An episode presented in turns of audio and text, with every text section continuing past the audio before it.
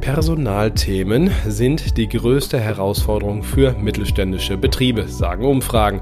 Und um genau die kümmern wir uns in diesem Podcast. Wir sprechen mit Geschäftsführerinnen und Geschäftsführern, mit Personalverantwortlichen genau über die Maßnahmen, die etwas gebracht haben und über die, die vielleicht nichts bringen und wo man besser die Finger von lassen sollte. Sehr praxisnah und wir werden Sie auf viele gute Ideen bringen in den nächsten 15 Minuten.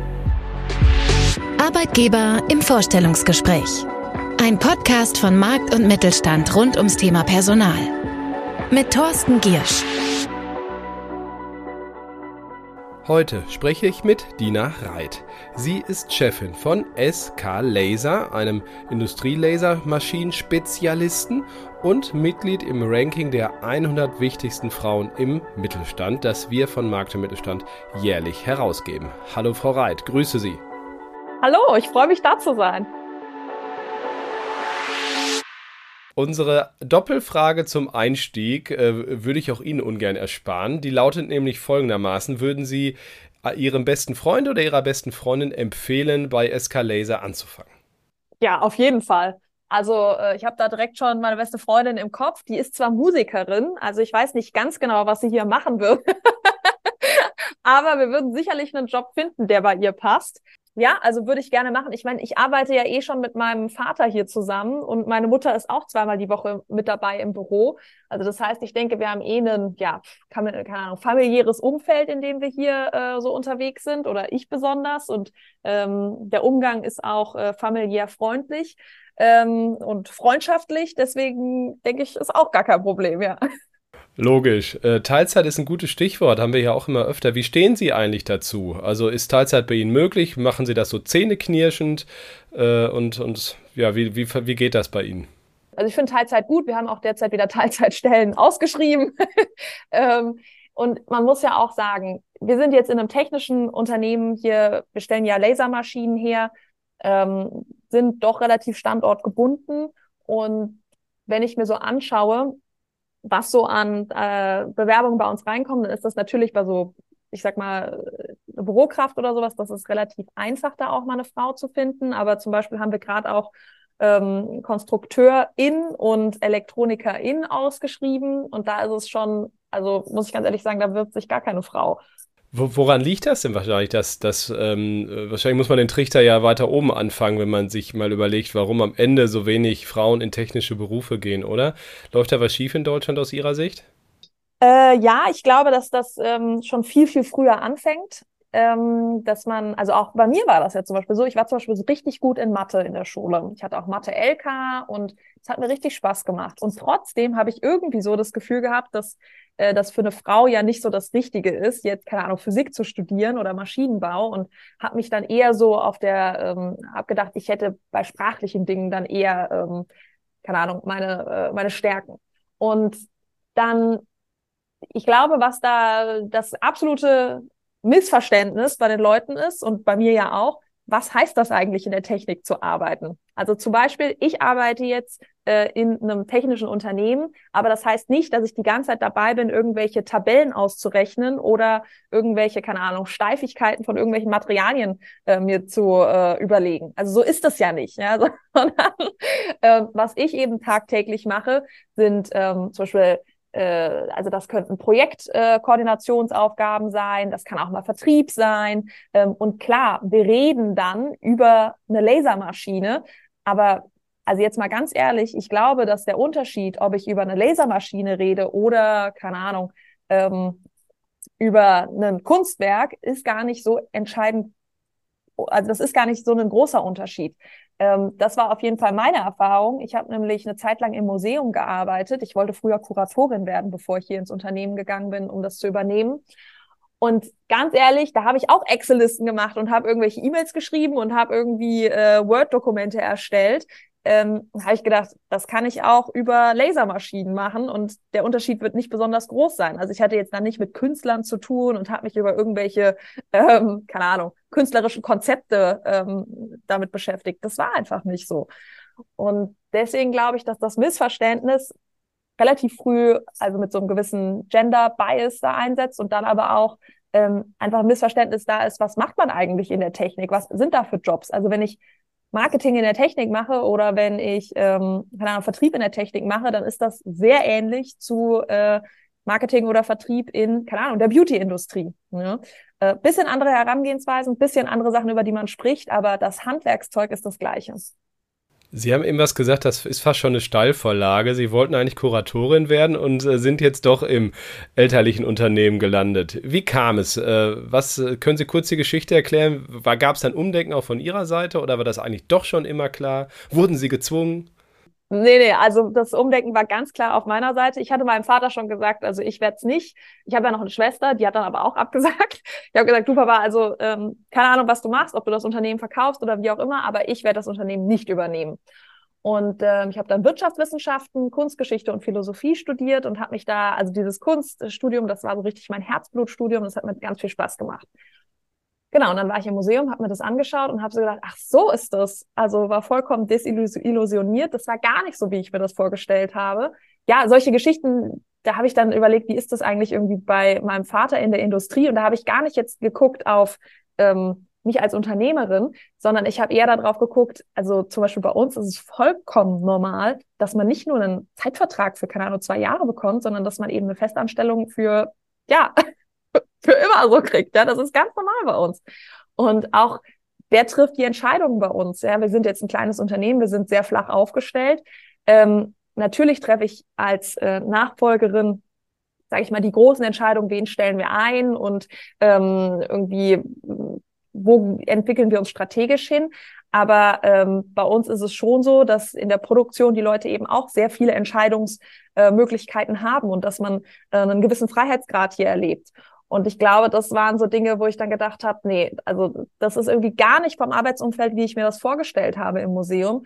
Und für mich waren wirklich Entscheidungen selber treffen können ähm, und auch ein gewisses Arbeitsumfeld, wo nicht jeder andauernd Angst um seinen Job hat und deswegen so ein gewisses ja, wie soll ich sagen, so ein Hauen und Stechen, ja. Also, dass halt immer so geguckt wird, wer kriegt jetzt als nächstes die Verlängerung nach zwei Jahren ähm, oder wird der jetzt wieder ausgetauscht das ähm, fand ich eigentlich kein cooles Arbeitsumfeld. Das hat mir nicht so gut gefallen. Und deswegen habe ich mich für die Industrie entschieden.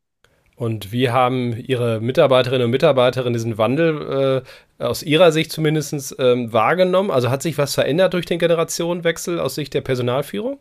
Ja, also ich denke, ein paar Sachen haben sich natürlich schon geändert. Ähm, vielleicht mal so kurz zur Erklärung. Ich bin 2019 ins Unternehmen reingekommen und äh, mein Vater und ich haben dann wirklich so einen langen Prozess äh, gestartet, haben so einen eine Beraterin uns dazu geholt, einen Meilensteinplan ähm, aufgestellt bis 2025. Mein Vater arbeitet derzeit Teilzeit, also 20 Stunden die Woche. Und ähm, die Gesamtverantwortung liegt jetzt bei mir. Und mein Vater ist aber nach wie vor da und äh, hilft uns. Ähm, der macht jetzt die Sachen, die ihm ja besonders äh, gut liegen und viel Spaß machen. Also zum Beispiel ähm, macht er gerne Vertrieb ähm, im Ausland und das sind so Sachen, die er jetzt halt hauptsächlich macht. Und natürlich, er unterstützt mich irgendwie mit Rat und Tat dann, ähm, wenn irgendwie nochmal Sachen sind, wo ich seine Hilfe brauche. Und ähm, genau, also das heißt erstmal, das war irgendwie für die Leute nicht so, dass ich an einem Tag kam und mein Vater dann weg war, sondern das war schon ein längerer Prozess. Und ähm, wir haben das auch bewusst so gemacht, einmal für uns, dass wir quasi einen sanften Übergang haben, besonders ich, ja. Ich wollte dann äh, auch von meinem Vater lernen. Und dann aber auch für die Leute, dass die sich eben daran gewöhnen, dass sie dann mit mir Dinge abstimmen und ich bin mit meinem Vater. Und das hat nicht von Tag eins an funktioniert. Ja, also dann klar, diejenigen, die ich eingestellt habe, die Leute, die waren dann natürlich schon direkt auf mich fixiert und wussten, okay, Dina ist diejenige, die die Entscheidung trifft. Aber mein Vater hat natürlich dann ein paar Leute gehabt, die immer noch zu ihm gekommen sind ähm, für, keine Ahnung, zwei, drei Jahre, äh, wo wir jetzt an dem Punkt sind, dass auch wenn mein Vater dann natürlich nicht da ist, ist es ja gar nicht anders möglich, die Leute dann zu mir kommen und mich dann Sachen fragen, die sie irgendwie, keine Ahnung, bewilligt haben wollen oder ähm, wenn sie irgendwelche Anregungen haben, ähm, dann kommt es jetzt zu mir. Und äh, ich habe das Gefühl, dass das gut für die Leute ist, dass wir da so eine lange Übergangsphase machen ähm, und die gut damit klarkommen. Was machen Sie denn bei Streit? Also wenn wirklich jetzt mal Sie, Sie eine Entscheidung treffen, wo Ihr Vater sagt, hätte ich anders gemacht, gibt's das? Ja, natürlich gibt's das. Klar, wir sind ja Menschen. Also äh, wir, wir, wir sind uns sehr ähnlich, aber wir sind keine Klons, sage ich immer. Und ähm, wir haben uns auch sehr, sehr gerne. Äh, unser Verhältnis ist jetzt noch mal enger geworden, dadurch, dass wir so viel miteinander ja einfach zu tun haben, so mit, durch das Miteinander arbeiten. Ähm, aber natürlich gibt es Sachen, die ich irgendwie dann anders sehe als mein Vater. Ja, also zum Beispiel, ich sage jetzt mal Personalentscheidungen. Ja, wen stellt man ein? Und ähm, natürlich gab es da Punkte, wo mein Vater dann gesagt hat, du, ähm, das würde ich so nicht machen. Aber er hatte dann die absolute Charakterstärke, dass er gesagt hat, ähm, aber du bist die Zukunft, äh, wir gehen deinen Weg, du triffst die Entscheidung. Und ich gebe ehrlich zu, das war für mich auch nicht immer so einfach, dann diese Entscheidung zu treffen. Das ist sehr, sehr viel Verantwortung, die man in so einem Augenblick übernimmt. Ähm, weil mein Vater, der hat das ja jetzt schon seit Jahrzehnten gemacht, ähm, war schon bei ganz vielen Sachen äh, hat er eben schon große Entscheidungen getroffen. Und wenn der dann sagt, na, so würde ich es nicht machen, das war schon schwierig am Anfang für mich. Aber ja, man gewöhnt sich daran und dann mit der Zeit äh, steht man dann wirklich ganz fest hinter seinen eigenen Entscheidungen. Und äh, ja, also wenn, wenn jetzt so eine Situation ist, dann normalerweise äh, hat er da wirklich den, den tollen ähm, Großmut zu sagen, Dina, wir machen es so, wie du willst. Und wir reden natürlich schon auch viel miteinander, ja. Also wenn jetzt irgendwie was ist und ich dann das nicht gut finde oder er das nicht gut findet, dann erzählen wir uns natürlich auch, warum wir das nicht gut finden und warum wir dem anderen vielleicht sagen, also eher empfehlen würden, das anders zu machen. Das muss auf jeden Fall sein. Ihre Nachfolgegeschichte ist, ist sehr spannend, wie ich finde. Auch neue Statistiken zeigen ja, es gibt auch immer weniger naja, der, der Söhne, Töchter, äh, Enkel, Enkelin zum Teil, äh, die das machen wollen. Äh, dass diese Zahl sinkt leider, weil natürlich Bürokratie zugenommen hat. Übrigens auch Personalmangel wird oft als Grund genannt, die Nachfolge nicht anzutreten. Jetzt kommt noch Nachhaltigkeit dazu, die Berichtspflicht, was für Sie mit der Mitarbeiterzahl noch nicht ganz so eilig, sagen wir es mal vorsichtig, also noch nicht das ganz große Thema, aber auch Ihre Kunden werden mal fragen, wie das mit der CO2-Bilanz aussieht, nehme ich an. Das ist schon viel, auch viel Neues jetzt, oder? Ich finde das immer ganz interessant. Auf der einen Seite äh, haben wir eben diese Boomer-Generation von meinem Vater, die jetzt aus dem Jobmarkt äh, rausgehen, ähm, die eben auch viele, also oder wo viele Unternehmen da sind, die dann ohne Führung sind. Und es ist vielen Menschen bewusst, dass wir ganz viele NachfolgerInnen brauchen, die äh, weitermachen. Aber ähm, andererseits wird ja manchmal, also gibt's ja diese Vorurteile so, so von wegen, ah, die Nachfolger, die setzen sich dann einfach nur ins gemachte Nest. und ich muss sagen, wie ich Nachfolge erlebe, ist es eine Riesenchance, aber es ist kein Geschenk.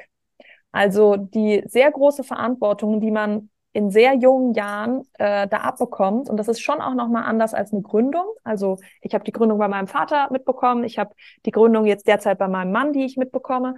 Ähm, und da baut man ja von Anfang an erstmal auf, ja. Und ich komme eben, und da sind schon Strukturen, Kunden, Produkte, aber eben auch Mitarbeitende. Und wenn man sich, äh, wenn man die falschen Entscheidungen trifft, kann das eben nicht nur zu den eigenen Lasten gehen, sondern auch zu Lasten von anderen. Und ähm, damit trägt man eine große Verantwortung. Für mich ist es deswegen ähm, eine ganz tolle Chance, vieles Tolles machen zu können. Ähm, aber man muss eben auch bereit sein, diese Verantwortung anzunehmen. Und ich glaube, jetzt auch, was Sie gerade gesagt haben, mit den ganzen, ähm, äh, ja, starke Bürokratie, äh, sehr viele Regeln, sehr viele Vorgaben, das macht es nicht unbedingt einfacher, Unternehmer zu sein derzeit in Deutschland also die Persönlichkeitsentwicklung ist erzwungenermaßen sehr hoch, ja. Also die Lernkurve, habe ich immer gesagt, ist sehr, sehr groß bei mir gewesen. Ich musste natürlich auch fachlich unglaublich viel lernen. Ähm, ich habe ja vorhin gesagt, was ich studiert habe, ja. Nach, danach kam noch ein Master in Management bei mir. Ähm, mein Vater ist auch von der Wirtschaftsseite, aber trotzdem hat er natürlich sich über die Jahre unendlich viel Laserwissen angesammelt. Und das war bei mir dann auch so ein Thema, dass ich mir das alles noch draufpacken musste. Dann aber, du musst eben auch du persönlich, also als Persönlichkeit musst stark wachsen, also Personalverantwortung übernehmen oder äh, ähm, schwierige Entscheidungen treffen können. Das sind Dinge, da war ich schon auch stark gefordert und musste mich ähm, ja in den letzten vier Jahren doch auch von, von dem äh, weiterentwickeln, wo ich da war. Wie würden Sie denn Ihre Kultur im Unternehmen beschreiben? Sie sind äh, die, diese familiäre Wärme auf der einen Seite, die Kälte des Lasers, der Technologie auf der anderen Seite. Ist das so ein Spannungsfeld? Ich glaube, das ist auch so ein, wieder so ein Missverständnis. Die ähm, Leute im Maschinenbau sind total nette, gute Leute. Ja, das muss man, also das sind ehrliche heute, sagt man das so, ja. ähm, da, ich habe super gute Erfahrungen hier gemacht und ähm, in andere Branchen, in die ich mal so reingeschnippelt äh, habe, da war das nicht überall so. Ähm, ich arbeite sehr gerne mit den Leuten aus dieser Branche zusammen. Und die, ähm, also äh, zu der Kultur hier im Unternehmen, also ich sag mal so, natürlich müssen wir hier im Endeffekt ähm, das, das, das Unternehmen weiterführen, indem wir ähm, unsere Maschinen verkaufen, indem wir Geld verdienen, ähm, um auch vielleicht einen kleinen Wachstum hinzubekommen, um immer mal wieder äh, Neuerungen an unserem Produkt vornehmen zu können. Klar, das ist schon so. Und äh, ich denke, kein Unternehmen funktioniert, wenn es kein Geld verdient, außer es ist ein NGO. Ähm, aber ich denke, was das Besondere oder das Gute eben an einem kleinen Familienunternehmen ist, dass ja, wie sage ich das äh, am besten, alle, also die unterschiedlichen Personen, die hier sind, ähm, die haben alle hier ihren Platz und die werden ähm, alle auch ähm, sehr stark wahrgenommen. Und wenn es eben, ich sag jetzt mal, jemand in der Familie ist krank, man braucht irgendwie äh, jobmäßig eine Änderung, dann wird da sehr flexibel drauf eingegangen. Oder ähm, wenn, wenn irgendwie was ich sag mal, zu Hause brennt oder persönlich irgendwas los ist, dann ähm, gehen wir eben auf die, diese Dinge ein. Und das ist, glaube ich, schon was, was die Leute sehr schätzen und warum die auch gerne hier arbeiten, weil sie eben wissen, dass wir ähm, im Falle das, sage ich mal, we have their back. Ja, das, das ist, glaube ich, schon, schon wichtig, auch für die Leute. Zum Abschluss vielleicht noch die Frage, was macht Personalarbeit in einem Unternehmen mit weniger als 50 Mitarbeitenden so besonders und vielleicht auch, was kann man im Moment mit neuer Software, die es ja vor fünf Jahren noch nicht gab, da, da vielleicht auch ein Stück weit revolutionieren oder zumindest sich einfacher machen? Fällt Ihnen, fällt Ihnen da was ein?